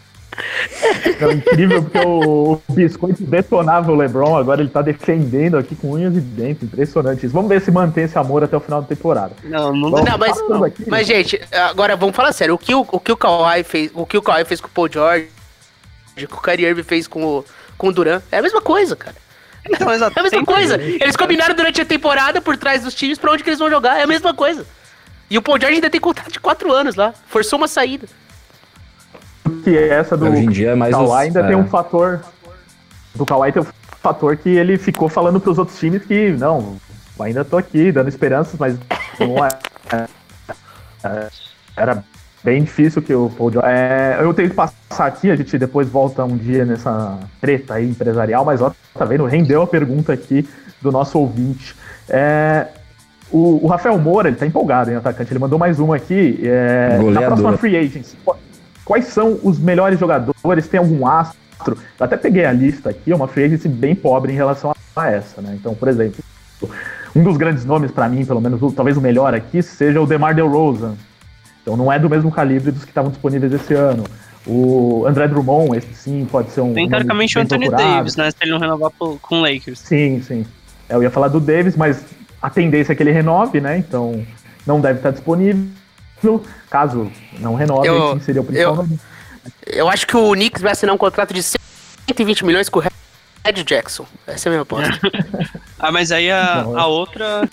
A gente não faz. A outra é, é melhor, é de 2021, que vai ter, Sim. vai ter Paul George, Blake Griffin, é, o Antetokounmpo, né? Tetocumpo, vai ter uns caras me- melhores. Aí fica legal. É, o Fernando Júnior, esse é um fanfarrão, né? De Piabetá Júnior, é, perdão, Piabetá, Rio de Janeiro, não Júnior. É, é, é que ele citou depois o J.R. Smith, o J.R. Smith. O interesse dos Lakers no J.R. Smith é real? Vocês acham que seria uma boa? Não é uma boa, Eu- né, Biscoito? Biscoito Não, palavra. é... Cara, ele faz o que os jogadores estão aí, foram contratados. Qual a diferença do Jerry Smith pro Avery Bradley hoje? Não Ele é amigo do diferente. LeBron. Essa é a diferença. Não é- Não, mas eles brigaram E depois que o. É, porra, é o Nick Young. aí Traz o Nick Young, então, cara. Doido por doido, o Nick Nick Young é mais legal, velho. Então, eu acho que não. O Jerry Smith, o, tipo, o Lakers supostamente teria interesse nele se o Cavs o dispensasse, coisa que o Cavs ainda não fez. O Lakers só tem uma vaga agora no elenco, então acho que o Lakers vai ser mais cauteloso pra assinar. Então, por exemplo, o Lakers tá Anthony, esperando o Igodala ser dispensado do, do, do Memphis, enfim. O Lakers tá com uma vaga só no elenco e não vai gastar de, de qualquer maneira. Então, acho que a chance de Jerry Smith vir agora é muito pequena. Vem Monten Ellis, vem aí. O Amar Soldemar. esses novatos aí chegando. É, é, o... Tem duas aqui do, do Thunder, eu só vou citar o nome deles porque a gente já falou bastante aqui, né? O King Lucas perguntando qual a melhor opção pro Thunder, se é construir o time a longo prazo, essa redução, né? O Tuca falou agora há pouco. O Souza Gabriel, qual será o destino do Ashbrook? Essa daí também. O pessoal falou aqui que não tem muito, né? O que, É, do- o que dizer ainda, porque são muitos nomes, né? É, do que a gente ouviu, pelo que parece, Miami e Detroit estão dispostos. Mas é aquela coisa, eles não têm muitas coisas pra tocar, né? Basicamente contrato expirante. Então é Miami e Detroit foram os que mais mostraram interesse até aqui. O. É, o Léo Dantas, o Sixers é o principal candidato ao título do leste? Essa é, é difícil, né? O leste ficou muito Eu aberto, mas que- eu não acho que é o principal. Eu iria de Bucks, mano. Vocês concordam que é Bucks ou algum outro? Nesse, pra esse ano, né? Não, O Nets, cara, o. Nets eu acho que tem mais chances que. O Nets, se bobear, acho que é o, time, é o melhor time. Tem, tem boa chance, sim. Eu não, não estranharia se o Nets ganhasse o Leste, não. É, eu não acho que o Nets sem o Duran na temporada regular, mesmo nos playoffs, eu não sei. Talvez eu acredite no Sixers, apesar desse elenco estranho. Sixers, Bucks, um, Sixers, Bucks, por aí mesmo. Vou de Bucks, Bucks. É, eu iria de Bucks aí, mas o Sixers, ele é, é questão de encaixe, como vai encaixar esse time. Aí eu, eu concordo com a linha do Biscoito agora há pouco sobre essa situação. É, o Caio Braga, ele pergunta aqui, pô, essa vai pro Biscoito, que adora a pergunta sobre salary cap. Por que, que os Warriors podem ultrapassar o teto, não podem ultrapassar o teto de gastos como outros times? Na verdade, todos eles Mas, gente, o podem Warriors já desde tá- que façam certas artimanhas, né, Ah, Biscoito? então. Já é que passou o faz Warriors- tempo, né, o Warriors? O Warriors já passou faz tempo, o Warriors é, inclusive acabou de dispensar o Shaw Livingston agora, porque o Warriors estava bem próximo de bater o hard cap. Quando você bate o, quando você chega no hard cap, você não pode, você não pode teoricamente não é permitido, então o time não pode existir, você tem que fazer uma troca. Então, o Warriors estourou em muito o salary cap, todos os times estouram o salary cap, aí você tem a, a luxury tax, que é tipo, você tem o, o teto salarial e você tem uma um espacinho a mais de 20% pra você gastar sem ser multado, que é tipo, para renovar com jogadores. E aí se você passou desse teto, aí você tem que pagar multa. Aí se você é recorrente, a multa aumenta. E, e após essa. Isso ainda tem o hard cap, porque você não pode bater de jeito nenhum. Então o Warriors passou, o Warriors tá quase no último, no último grau, que é o hard cap. Então o Warriors sim, história e muito teto salarial.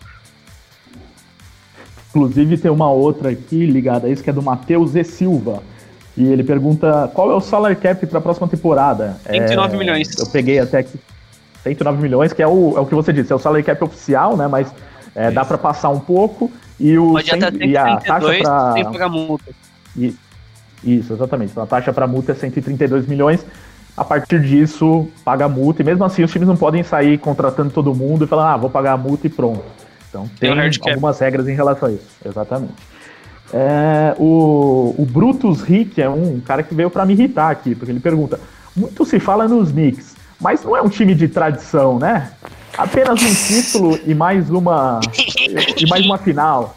Não, primeiro Olha, tem que ser equivocado, Dois porque são dois títulos, dois títulos títulos. do título 70 e 73. E finais a gente já esteve em mais duas também, viu, Brutus? Uma em 94 e uma em 99, as duas derrotadas, né? Uma pelo Rockets, que tinha o Raquinho Olajuwon, e em 99 pela dupla Tim Duncan começando e David Robinson nos Spurs.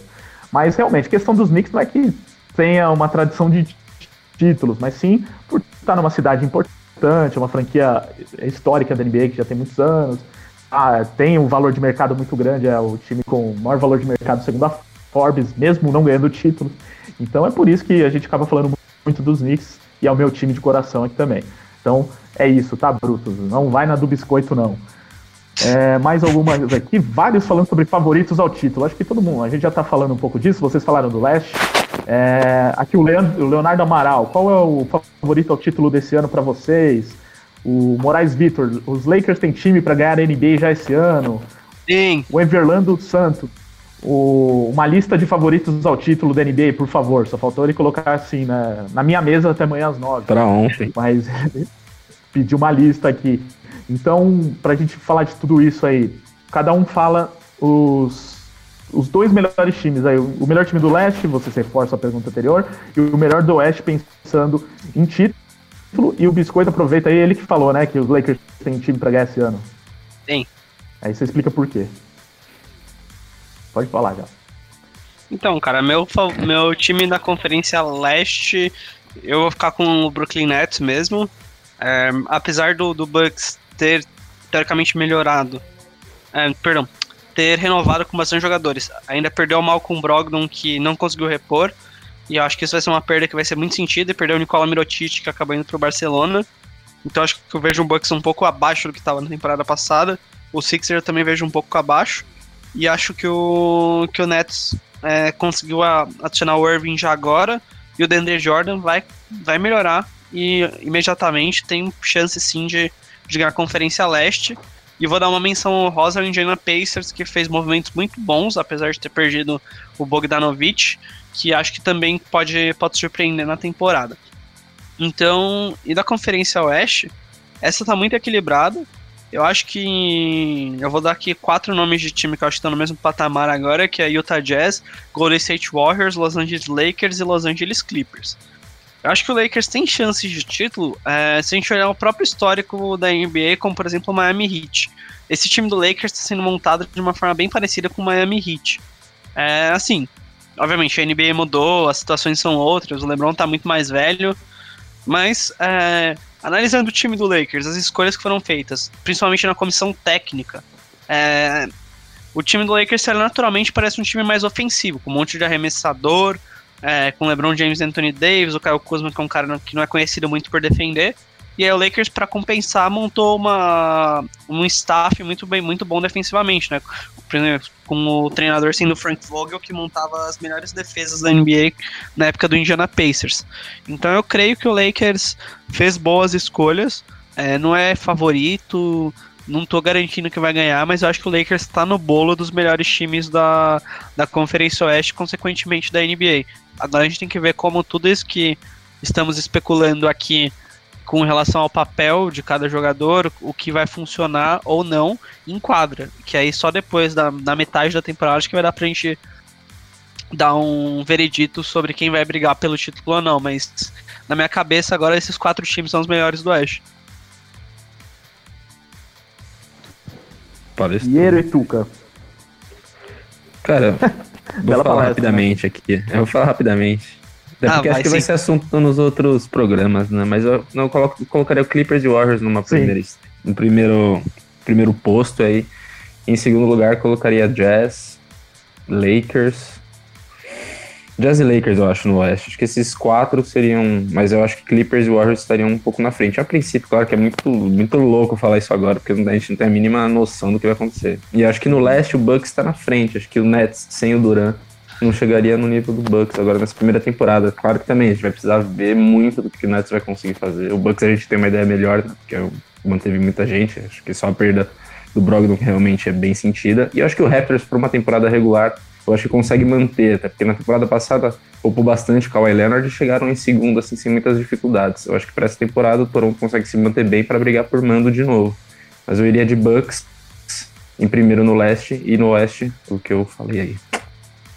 Bom, sem ver jogar e como puro chute aqui, eu iria de 76ers ganhando leste e Los Angeles Clippers ganhando oeste.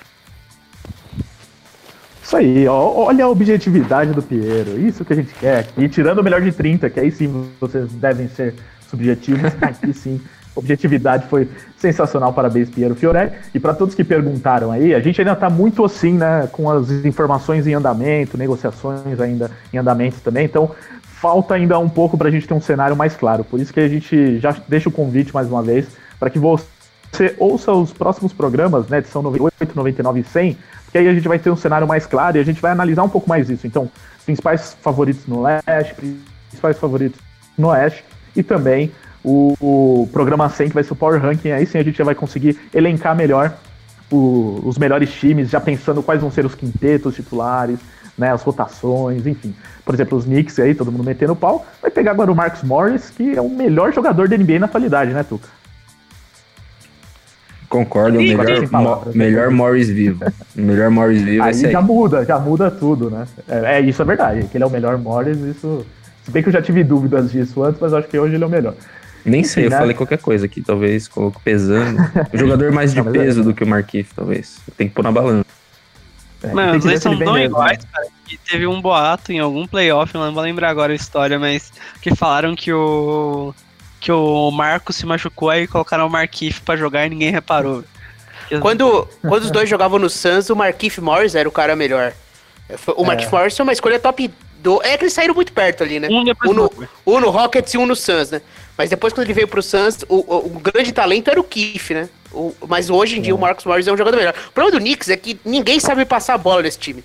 Ninguém. É todo mundo jogando pra si próprio. Você pega Dennis Smith Jr., Marcus Morris, Kevin Knox, RJ Barrett, Julius Randle, Bobby Portis. Esse time vai ser, assim, suportável de ver jogar porque ninguém sabe passar a bola. Mas é, é o Knicks, né? Vamos ver. Mas, mas não é, é mais. O David Fisdale que se vire, né, pra montar esse time aí. Quem mandou É. ele querer assumir essa bucha. Inclusive é capaz de sobrar pra ele ainda no final da temporada. Se É, vai ser demitido, ele não conseguiu formar um time bom. Coitado. Conseguiu Take trabalhar that com a for Dera. Não, inclusive, ó, a gente tem que fazer às vezes o nosso meia-culpa, né? Então tem o USA na Rede, que é outro programa da casa. Se vocês entrarem lá no nosso canal no SoundCloud, no Spotify e tal, busca lá atrás que tem um programa no começo da temporada passada, o Piero deve ter participado, o Tuca também, que era falando da sensação New York Knicks no começo da temporada passada, que o David Fisdale tinha revolucionado o time, né? Só que aí eu acho que ganhou, sei lá, umas 10. Não, Porzingis nem jogou, porque era na temporada passada, ele não tava, no, Ah, tava verdade. machucado. Então era com o Fisdale, tinha acabado de Era- chegar e o time tava ganhando os jogos. Tava O povo impressionado com o povo impressionado com o talento de Mudiay. É, exatamente. o, o Alonso Trier impressionando, enfim. E aí a gente via virtudes no trabalho do Fisdale. Então ainda dá pra ver algumas virtudes no trabalho dele, mas enfim, vai sobrar pra ele no fim das contas. Pessoal, chegamos ao fim de mais um The Playoffs na Web Putz. Vamos aí para os destaques finais e agradecimentos, começando aqui por Pedro Moreira, que é o mais velho entre nós, 40 anos. Valeu, Tuca! Olá, valeu. Você que é o mais velho, mas não vem empurrar essa bucha pra mim, não. Acabou de fazer aniversário, inclusive, né? Algumas Ah, semanas. é verdade. Parabéns. Foi dia 22, obrigado. Parabéns aí, Tuca. Maior canceriano da roda aqui. É, valeu, Faz gente. um mês é, o aniversário, mas tá valendo. Faz nada, faz pouco tempo. Parabéns ainda, muito bem-vindo. É, valeu, valeu, Ricardo, pela convocação. Valeu, Biscoito, valeu, Piero. É, mesa cheia pela primeira vez, foi, foi muito bacana. Apesar do programa ter sido bem curto, né? A gente falou pouca coisa aqui. Mas, pô, é, seguir essas semanas aí, os times já estão praticamente montados e logo logo começa aí Summer League comendo solto, vendo esses novatos bem loucos jogando. Mas pou- poucos caras estão jogando, na verdade, né? A Summer League tá meio cozida. Mas isso aí, valeu, gente. O, o Zion se machucou, né? Então acabou estragando a principal atração da Summer League. Mas é uma boa, né? Você não tem nada pra fazer, assiste um joguinho da Summer League. Inclusive, na semana que vem, no programa 98, a gente vai ter a final acontecendo no dia anterior, né?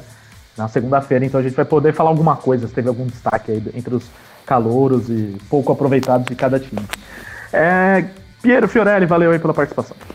Ô, valeu, Ricardo, Tuca, Biscoito, Pix. Foi um prazer participar mais uma vez, fazer o convite pra galera escutar o EC na rede aí. Que essa semana a gente deve fazer sobre, falar sobre beisebol. É, esporte que o Biscoito gosta tanto. Então, um abraço. um abraço pra todo mundo aí, valeu. Biscoito que nunca ouviu um programa nosso, nem os que ele participa. Quem sabe é uma chance pra ele ouvir pela primeira vez, ouvir um programa sobre beisebol e começar a gostar, quem sabe, né? Biscoito, tu tá É, em dívida é aqui com a gente, cara. Tu tá em dívida grande com a gente. Tá, nem, nem buzina ele leva, né? Não sei por É, que, nem que ele buzina participa. ele Mas leva. tudo bem, Exato, exato. tudo bem. Valeu aí, Biscoito. Apesar de tudo, valeu. Obrigado aí pelos elogios sempre. Eu recebo com naturalidade todos eles. É, o destaque, o destaque final vai pro nosso querido Didi, né? Não o Didi Mocó, o Didi Lousada, que estreou na Summer League, meteu umas bolinhas de três, apesar dele jogar a próxima temporada dele na Austrália. O Pelican já deixou acordado uma cláusula de volta quando a temporada australiana acabar. Vai dar um curso de inglês para ele chegar mais adaptado lá. Então acho que, que é legal acompanhá-lo aí, como ele vai se desenvolver. Isso aí, inclusive outro brasileiro que tá jogando também é o Bruno Caboclo e foi muito bem na estreia dos Grizzlies, né? Então, tem 5 anos de NBA e tá. É, esse é o mais é o mais bizarro mesmo. Foi o que eu pensei. Ele falei, pô, legal o Caboclo, né? Mas ele podia jogar Summer League? Podiam ter umas Mas- regras, né? O Caboclo foi jogador de primeira rodada do draft de 2014, né? Mas, Raptors 18. é, mas parece ainda um calouro jogando e a última temporada dele foi a, a primeira em que ele realmente se destacou. Então é isso, chegamos ao fim de mais um The Playoffs na WP, edição número 97 na conta. Semana que vem voltamos com o antepenúltimo programa da temporada de NBA aqui na Webputs. Valeu, Pix, até a próxima. Gente. Então até semana que vem. The Playoffs na WP. Que maravilha. Programa de mais de uma hora, quase uma hora e meia, né? É, quase uma hora e meia falando de NBA ao vivaço aqui pra vocês na WP. Fica o convite. Semana que vem, nove da noite, horário de Brasília. A gente vai estar de volta com mais NBA na pauta. Reta final aí da temporada NBA do The Playoffs na WP. Mas não termina por aqui, não. Fica ligado, fica ligado. É isso aí.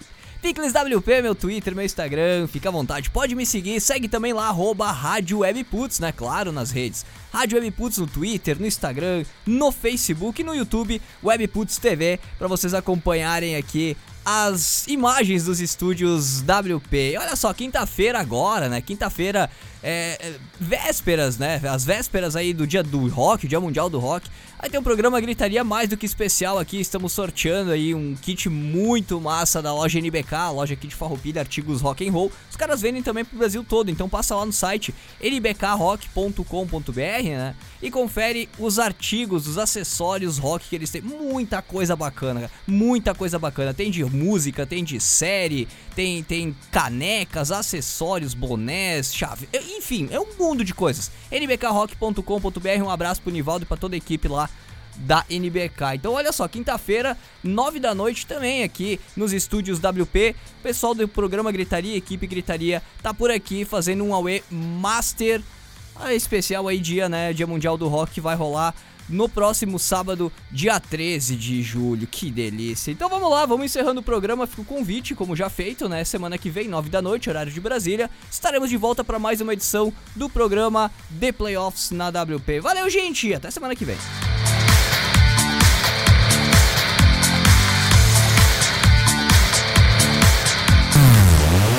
Programa Playoffs, terças às nove da noite, horário de Brasília, só aqui na Web Putz.